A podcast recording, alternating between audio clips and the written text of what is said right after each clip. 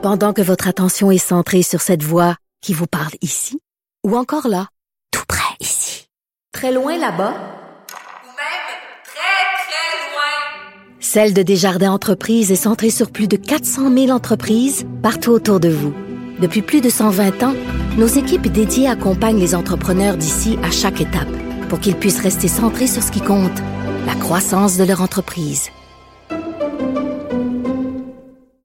Nous fermerons nos frontières aux gens qui ne sont pas citoyens, aux résidents permanents du Canada. Cube Radio. Oh là là, tout un leader, hein, tout un leader. C'est la fin, c'est qu'il nous parle pas. Il lit, il lit un téléprompteur, je sais pas trop quoi, il lit un message qui a été écrit par des spécialistes des communications, mais tu sens aucune flamme, tu sens aucune passion, tu sens aucune émotion. Je te dis, le mon Google Home chez moi a plus d'émotion que ça quand il me parle le matin. Je pense que c'est un hologramme.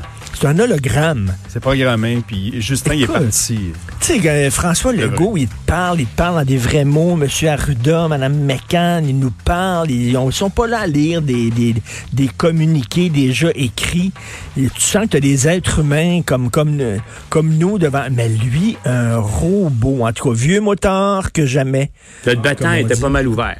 OK? Ça, c'est Là, il est en train de se refermer.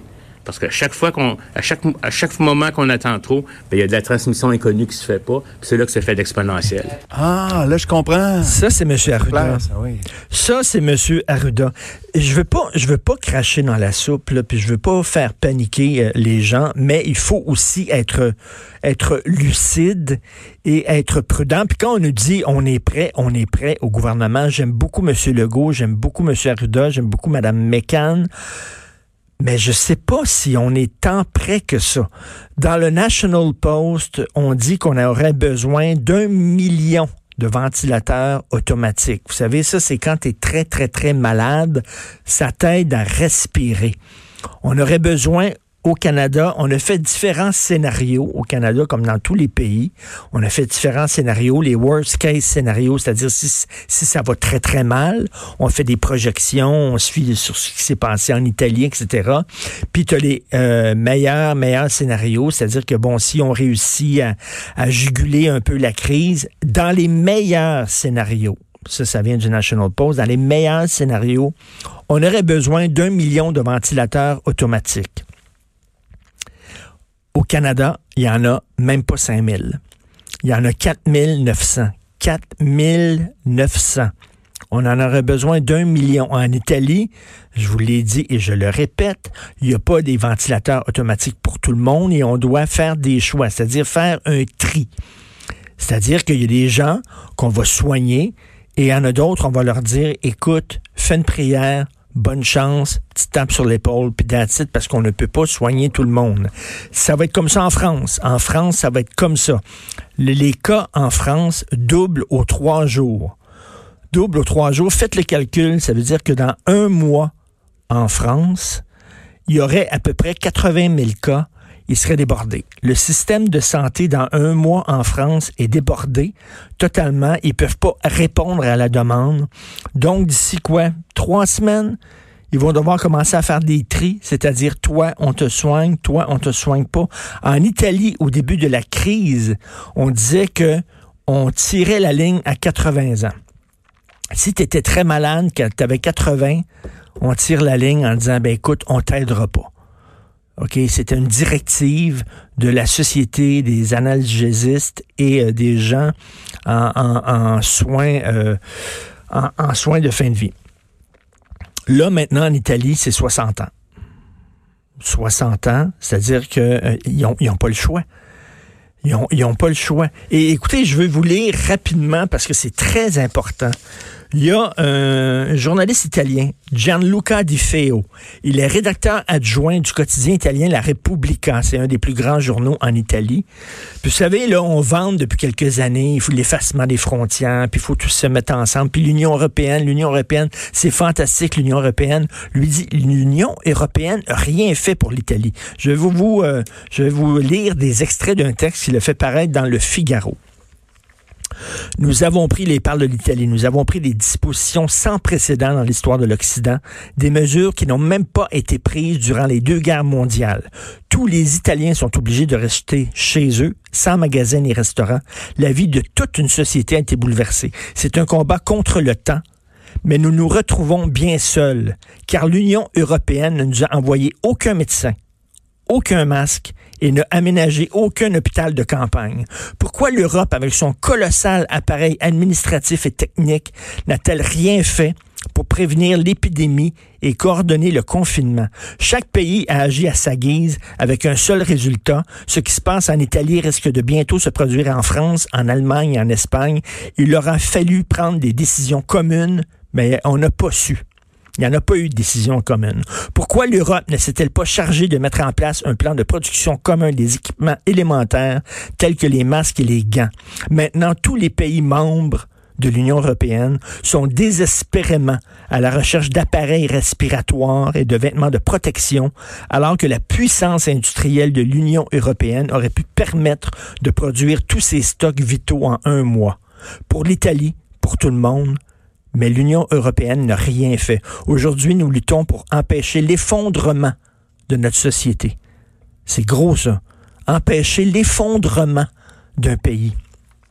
Même dans cette situation, la plus dramatique depuis la naissance de l'Union européenne, l'Europe est apparue étrangère aux problèmes des citoyens, une entité bureaucratique incapable d'intervention concrète.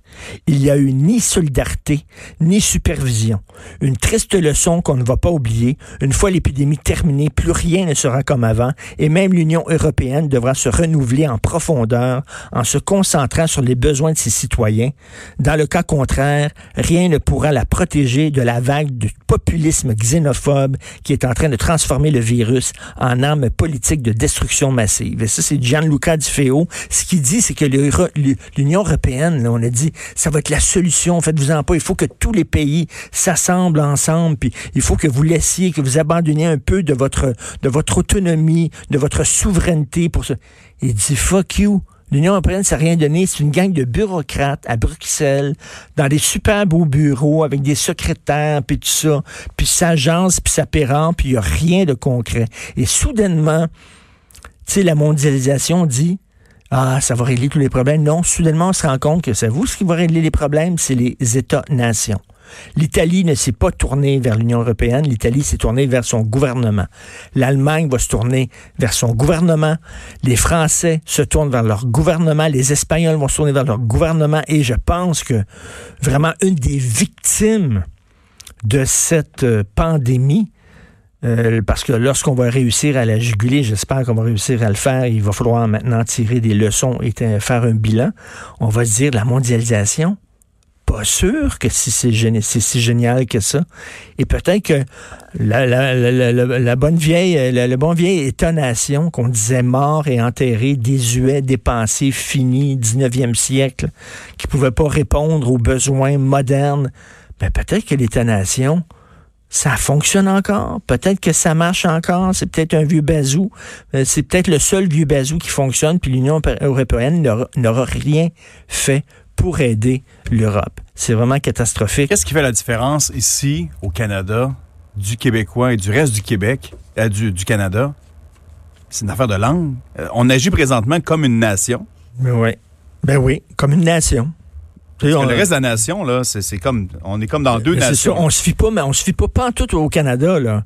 non, vraiment, c'est ça. Tu as vu la ville de Montréal qui a fait comme une deuxième douane aux aéroports, qui a des rapports fédéraux en disant, regarde, on s'en fout, nous autres, du fédéral. C'est comme si on était séparés du reste du Canada. On fait nos affaires. C'est fou, ça. On fait nos affaires, c'est vrai. Ça fait toute la différence parce que. Complètement. Si on n'était pas différent à ce sens, dans ce sens de langue et de, culture, ben, on sera avec le Exactement. Reste, Puis on ça montre à quel point on a-tu vraiment besoin du Canada. on fait nos affaires. Dans un état de survie que présentement qu'on vit, là? Oui, on se tourne vers le gouvernement de proximité. Tu as tout à fait raison, Fred. Puis on dit, regarde, c'est comme si on était déjà séparés. Parce qu'habituellement, tu n'as pas le droit d'entrer, une ville d'une ville, tu pas le droit d'entrer dans un aéroport fédéral puis commencer à dire, nous autres, on va faire ça, on va faire ça. Ils se sont dit, fuck off, regarde, l'autre, il niaise, là. Il niaise au poste, dans sa suite, on va y aller. Toutes les juridictions provinciales, l'éducation, euh, bon, oui, la religion, les pensées, etc., c'est décidé par nous d'avance. Oui. Oui. Puis on, on montre Les au reste du pays, on montre au reste Ouais. du pays. Regardez, ça fonctionne ici. On est capable de se prendre en main. Puis on n'attend pas rien du fédéral parce que le fédéral est mené par une marionnette. Vous écoutez politiquement incorrect.